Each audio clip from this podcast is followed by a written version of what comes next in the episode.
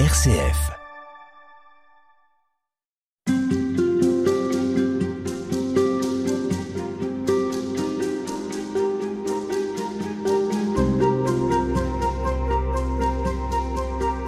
Père Raphaël Buise, bonjour. Bonjour. Vous êtes euh, prêtre du diocèse de Lille et avec vous, on s'intéresse à, la folie, à la sagesse, euh, une folie, une sagesse qui parcourt l'Ancien Testament mais aussi le Nouveau Testament. Et il y a un texte sur lequel vous vous arrêtez dans votre livre Il n'y a que les fous pour être sages aux éditions Salvator. Ce texte, c'est un texte selon Saint Jean dans son évangile et c'est le chapitre 21. C'est l'apparition de Jésus aux disciples après sa mort. Donc c'est Jésus ressuscité, les disciples sont partis à la pêche, on évoquait ce filet qui est lancé plusieurs fois, qui n'apporte pas de poisson, et puis Jésus qui apparaît sur le rivage et qui va les aider en leur donnant ce conseil de, pêcher à droite, en tout cas qui va les accompagner. Dans ce moment qui a été difficile, vous le disiez, ils sont fatigués, c'est la nuit, et euh, Jésus s'est approché d'eux. Il les a aidés, tous ces disciples qui vont se retrouver autour de lui se rassemblent euh, cette fois sur le rivage. Et alors c'est intéressant parce que donc les filets se remplissent, euh, Jean crie euh, c'est le Seigneur, il reconnaît que cet inconnu euh, du lac, là, il est, il est vraiment euh, le, le, Seigneur. Et, et, et, ce qui est très beau, c'est que quand ils vont débarquer, quand ils vont s'approcher du rivage, le feu sera déjà allumé. Et, ce, qui est, ce qui me parle beaucoup, c'est que c'est pas un feu, c'est pas un feu de la veillée pascale, c'est pas flambant, c'est un feu de braise. Et ça, moi j'entends là derrière que le feu était allumé depuis longtemps, il les attendait, il les attendait. Et pour, pour nos vies, pour ma vie, en tout cas, ça, ça me parle d'un Dieu qui m'attend, quoi. Quand, quand, quelquefois ma, pêche elle est, elle est infructueuse, quand quelquefois je suis fatigué ou quelquefois désolé, euh, croire qu'il est déjà là sur le rivage et qu'il prépare euh, qui prépare un feu de braise, il y a déjà du poisson qui, qui grille. Et ça, c'est une bonne nouvelle. C'est quelque chose qu'on oublie, le fait qu'on soit attendu? Mais oui, on oublie. On, on, on pense toujours qu'il faut faire entrer le Seigneur dans notre vie, mais il ne faut pas faire entrer le Seigneur dans notre vie parce qu'il y est déjà. Il s'agit de reconnaître qu'il est là. Et c'est tout, tout, tout, tout l'art de la vie chrétienne, c'est ça. C'est pas de faire entrer Dieu dans nos vies. C'est pas de, c'est pas de remplir nos vies de Dieu. C'est d'ouvrir nos vies à Dieu. On n'est pas dans une logique du remplissage, mais de l'ouverture il est là sur mon rivage et il m'attend et, et j'ai qu'à le voir. J'ai qu'à le voir. Et alors là, pour le voir, c'est pas fin parce que on s'aperçoit aussi dans l'Évangile que tout le temps le ressusciter, il est compliqué. Enfin, il n'est pas compliqué, c'est mais c'est jamais euh, immédiat. Il faut toujours un peu de temps, il faut toujours des médiations pour qu'on le reconnaisse. On, on, voit ça au matin de Pâques quand, quand Marie elle va au tombeau avec. Euh, avec ses huiles euh, essentielles, euh, ou, bien quand, ou bien quand les disciples d'Emmaüs euh, marchent, ils ne reconnaissent pas Jésus tout de suite. Et, et nous, c'est pareil dans nos vies. Il est là sur mon rivage, mais il faut du temps pour que je reconnaisse, et puis il faut quelquefois que des gens, que des frères ou des sœurs m'aident à le rencontrer. Mais à quoi reconnaître le Christ aujourd'hui dans nos vies? Comment se fait-il reconnaître? C'est... c'est comme un parfum. Euh, je suis très, intéressé par, toute la symbolique des parfums. Euh, quelquefois, on, entre dans une pièce et on, sent quelque chose. On dit mais ah, il est passé par ici, cette personne est passée par ici, elle, elle, est plus là, mais elle est passée par ici. Ben, je crois que la reconnaissance de Jésus dans nos vies, elle, est un peu de cet ordre-là. Il y a un parfum dans nos vies qui dit quelque chose de l'Évangile. Et le parfum, c'est euh, la joie, c'est la paix intérieure, c'est euh, la confiance, c'est la bienveillance. Ça, euh, ce sont des signes du, passage de Dieu dans nos vies. C'est un, un, parfum qu'il laisse. Il y, a, il y a un parfum d'Évangile dans nos vies.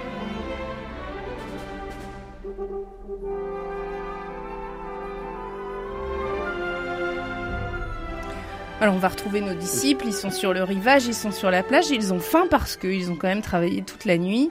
Jésus leur a préparé à manger. Tout est prêt, il s'approche, euh, il leur a donné du pain, il y a aussi du poisson et il va questionner euh, Simon-Pierre. Et plus personne n'osait lui demander qui il était parce qu'il savait bien que c'était lui. Il l'a il reconnu, ça y est. Bon. Et alors, il va prendre, et ça, c'est très beau ce texte-là aussi, c'est qu'il va prendre Pierre un peu à part et il va l'interroger. Pierre, est-ce que tu m'aimes? Mais oui, je t'aime. Alors prends soin. de mon peuple. Et puis euh, une deuxième fois, il lui demande Pierre, est-ce que tu m'aimes? Mais oui, je t'aime. Alors prends soin. Et une troisième fois, il lui demande Pierre, m'aimes-tu vraiment? Et Pierre est touché, euh, dit, Saint Jean. Pierre est, est même attristé de ce que Jésus lui demande pour la troisième fois M'aimes-tu? Et alors il a, il a cette, cette, magnifique réponse, mais Seigneur, tu sais tout, tu, tu sais bien que je t'aime. Et alors, euh, qu'est-ce qu'il faut entendre dans ce texte-là?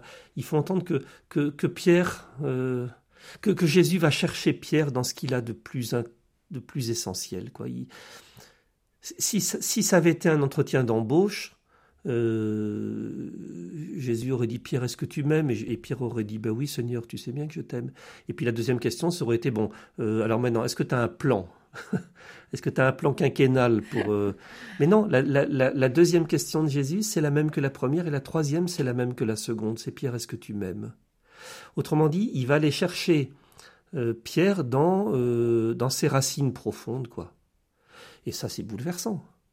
Un Seigneur qui va pas appeler les gens pour leur qualité, qui va pas leur reprocher euh, quoi que ce soit, mais qui va aller chercher la personne dans, ce qu'elle a de, plus, de plus, intérieur. Est-ce que tu m'aimes?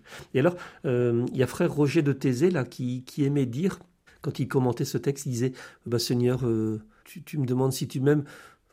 Tu, sais bien, je, t'aime pas exactement comme je voudrais, mais tu sais bien que je t'aime. Et ça, c'est profondément humain. Et ça, c'est une parole bouleversante de Jésus. Est-ce que tu m'aimes? Et, dès lors, euh, dès lors qu'on lui, qu'on lui, qu'on risque une parole, euh, alors il, pose sur nous son, son manteau de berger, quoi.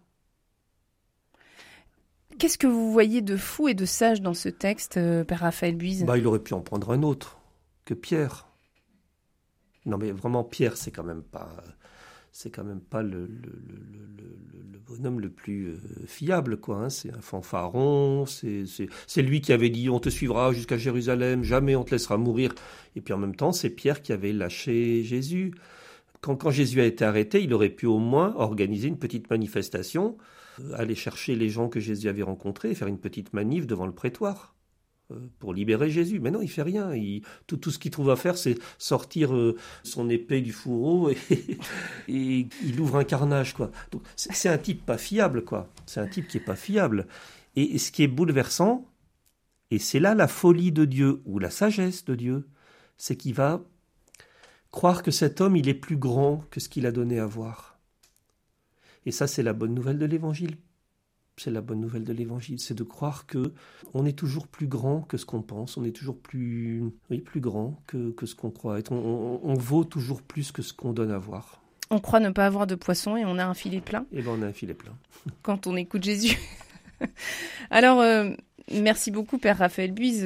Le texte que l'on commentait, c'est le chapitre 21 de l'Évangile selon Saint Jean. Pour expliquer, pour essayer de, de mieux comprendre ce qu'est la folie, la sagesse, vous vous êtes aussi inspiré de de figures plus récentes, plus contemporaines. Et celle sur laquelle j'aimerais qu'on s'arrête, c'est celle de Dietrich Bonhoeffer. Dietrich Bonhoeffer, donc c'est ce théologien, ce résistant, pasteur, résistant contre les nazis, et qui a pour vous fait preuve d'une certaine euh, audace dans son martyr, puisqu'il mourra euh, dans un camp de concentration, qui sera arrêté après avoir euh, fomenté un, un, attentat contre Hitler. Ce théologien vous a inspiré parce que il met en valeur, en tout cas c'est là-dessus que vous vous arrêtez, ce qu'est Dieu et son mystère. On a peut-être oublié d'accepter le mystère, d'accepter de ne pas tout comprendre. C'est ça qui vous a intéressé Mais oui, parce qu'on voudrait, parce qu'on est construit comme ça, on aimerait tout saisir, tout mesurer, tout compter, enfermer Dieu dans des définitions. Mais Dieu, il est le, le tout autre. Et tous les mots qu'on pourra dire sur Dieu sont des mots approximatifs. Si on a l'impression de comprendre, de savoir qui est Dieu, c'est qu'on nous a mal expliqué. Mais est-ce qu'il faut renoncer pour, pour autant à exprimer ce qu'est Dieu Il faut consentir à balbutier. Et je pense que, que, que, ce qui est nécessaire pour notre Église aujourd'hui, c'est de réhabiliter le balbutiement. De, trop de certitude Trop de certitude, trop de, trop de leçons apprises. Alors, il nous faut ces repères. Hein. quand, quand, je dis ça, c'est pas du tout de dire on peut dire n'importe quoi, n'importe comment. C'est pas ça du tout. Je crois vraiment qu'il y a une sagesse de l'Église, il y a une tradition de l'Église, mais euh, moi, je, suis triste, vraiment, quand, quelquefois on, enferme Dieu euh, dans des, dans des schémas, dans des, dans des façons de, de croire, de dire la foi. Il faut réhabiliter le balbutiement parce que Dieu, il est nouveau. Dieu est nouveauté. Et moi, j'aspire à une et Bonhoeffer, je pense qu'il est vraiment dans cette ligne-là. Euh, euh, je crois vraiment que la, que la nécessité, c'est de, c'est de risquer ensemble des mots nouveaux sur Dieu, sur la foi, sur le vivre ensemble, sur, le, sur la façon de vivre l'évangile. Chercher ensemble. Vous appelez à une foi vivante, vous appelez à être comme Saint Jean, à s'écrier c'est le Seigneur, après avoir un peu confronté, évoqué, échangé. Voilà, de, de, prendre le temps de parler ensemble. Prendre le temps de parler ensemble et de contempler la vie, et toujours de nous accrocher à, à la personne de Jésus. Quoi. Euh, quand, quand, Jésus est sur la, barque qui est prise dans la tempête, là, vous savez, euh, il y, a, ce moment où les disciples sont complètement affolés, et quand, Jésus leur dit homme de peu de foi, euh, la, vraie traduction c'est vous manquez d'adhérence. oui, c'est très beau. Vous manquez d'adhérence. Ça veut dire, euh, si, vous voulez que, que, votre vie se construise, si vous voulez être en paix, alors adhérez, collez-vous à moi. Et je trouve que c'est très intéressant ça. Merci, Père Raphaël Buise. On va terminer avec cette phrase de Saint Paul que vous citez aussi, ce qu'il y a de fou dans le monde, voilà ce que Dieu a choisi. C'est un livre qui appelle à l'audace, qui appelle à être euh, un peu bousculé, à relire les évangiles aussi euh, dans cette, euh, dans cette optique, en regardant les gestes que Jésus a posés, ces gestes qui nous déplacent. Merci beaucoup. Je rappelle que vous êtes prêtre du diocèse de Lille. Vous êtes aussi l'auteur de Il n'y a que les fous pour être sage aux éditions Salvator. Merci.